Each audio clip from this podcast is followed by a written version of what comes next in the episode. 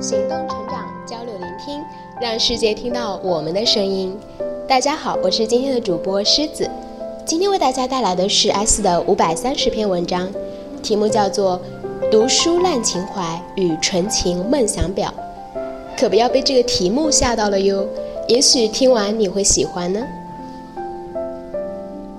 S 说。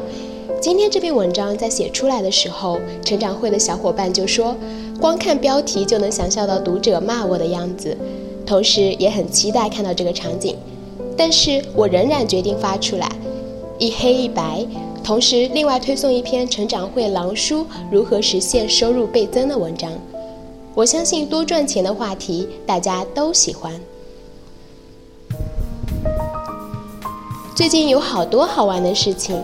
一个是康夏卖书，有个书生要去大洋彼岸读书了，打算卖掉一千七百多本书。文艺清新的文章传遍了网络，然后收到了七十七万的购书款，于是又去图书批发市场买了一些廉价书，逐一寄出。最后被不停的质问，然后又苦情的解释，还忙着退款，到最后关闭一切社交网络，宣布退出。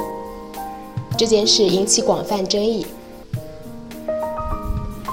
二是读书众筹，有个学生被巴斯大学录取了，真伪待考证，但是宣称学费加生活费加住宿费要三十万，于是发起了众筹，也就是号召大家给他钱，在入学以后提供读书笔记、翻译服务，甚至提供学校图书馆的版权论文下载作为回报。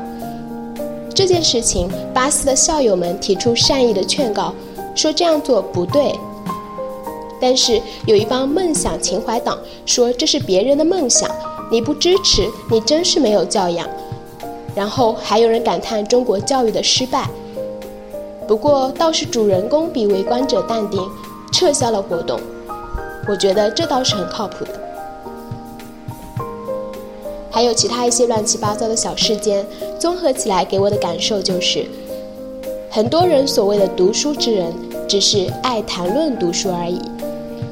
他们相聚于某个社群，拿着几本貌似极具有逼格的书籍，翻开其中的书页，煞有介事地开始阅读。于是，纵然间仿佛宇宙皆于俯仰之间，众生皆于掌心之中，畅游书中怡然自得。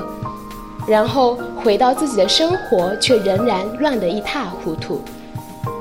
具体的事情没有处理好，关键的大原则却没有把握住。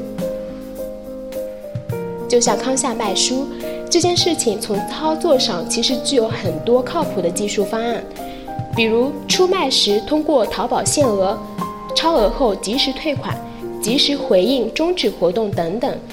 但是他却能够精准地避开所有靠谱的操作要点，最终选择一条让自己无比困苦的道路。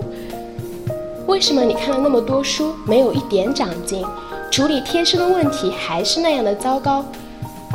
这叫解决现实问题无力的读书烂情怀。再比如读书众筹，其实初心是好的，但是想象却有点无边际。你不能承诺将你即将去读学校的版权论文拿来换你的学费呀，这和吃里扒外有什么区别？而且这也是侵犯了学校的版权。就算在国内，如果你从学校知网上狂下论文，然后发给其他人，你也是会被图书馆收拾的。到英国只会比这个更严苛。然后众筹是刷脸的事情，一个人一辈子只能刷一次的。这种行为的高危之处，也只有巴斯校友好心提醒，反而有一堆人在扯梦想、梦想、梦想，而且说是他人嫉妒，再不就扯上学校，这叫不不明大是大非的纯情梦想表。我对于读书的理解，读书是串接知识、打通逻辑，但是还有更重要的一环，是学以致用。认识世界，改造自己。也就是说，我们从前人总结的书中抽取出智慧，用于更好地认识到世界的规律，驾驭好这些规律，让自己更明智，做更好的判断，采取靠谱的行动，从而改变自己的生活。也就是说，读书让我们变得更好，而这不仅仅包括情怀上的更好，而是处境上的更好。而假使你自己没有什么进步，然后又喜欢说读书、谈梦想、聊文艺、说情怀，那我觉得唯一的可能就是叶公好龙。这是我的观点，你可以不同意。比如，凭什么读书人就处境一定要好？凭什么学了就要致用？凭什么就不能纯情的聊情怀和梦想？但是我不是这样的人，我希望能把书籍上前人的经验用于生活实际中的实践，把内心冲动的梦想转化为一步一步的坚实行动。一路上有很多的问题与困难，自己想办法解决，而且在处理上尽量靠谱。避免因感知偏差产生的大规模失控，而不是找他人来买单，并且也不以各种制高点的名义去绑架。找人买单，占据制高点绑架，这样做真的很容易，也一定会有很多人中招。所以，这是我对于读书的新认识。我相信古人所说的知行合一，而且我还以为我们在知上已经走得太远。在行上却仍然原地踏步，以至于我们需要矫枉过正。看看你打算或者声明要看多少书吧，再看看你为自己的进步又做了多少事情。我相信，如果你没有任何的行动，那你所有的读书都有可能是在浪费时间，因为你无法通过行动实践将其转化，而实践与反复的实践却是内化的唯一途径。就以我自己为例子，二零一四年我读的书真的很少，个位数，但是我却仍然能够持续产出作品。除了以前的积累，很重要的原因就是我一直在行动，在做事情。有行动，有实践，就会有体验，有思考，而加上总结复盘，于是就会有产出。不过我现在开始刷书了。不是因为我的文思枯竭，而是我要带着成长会进入不同的新领域。再过个半年，大家就能看到陆陆续续的成果了。我曾经说过，不管是任何循环和局部，我们都有能力深陷其中。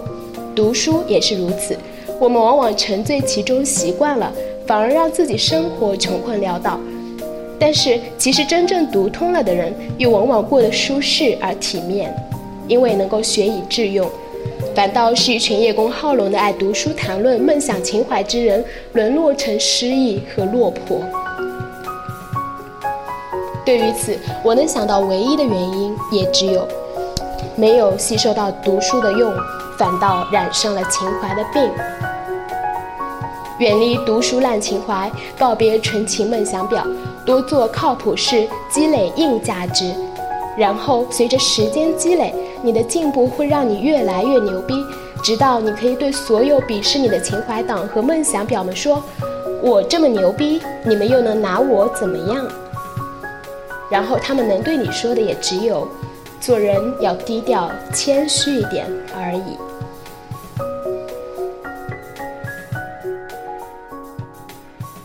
谢谢大家的聆听，我是石子，这里是 Scalers Cast。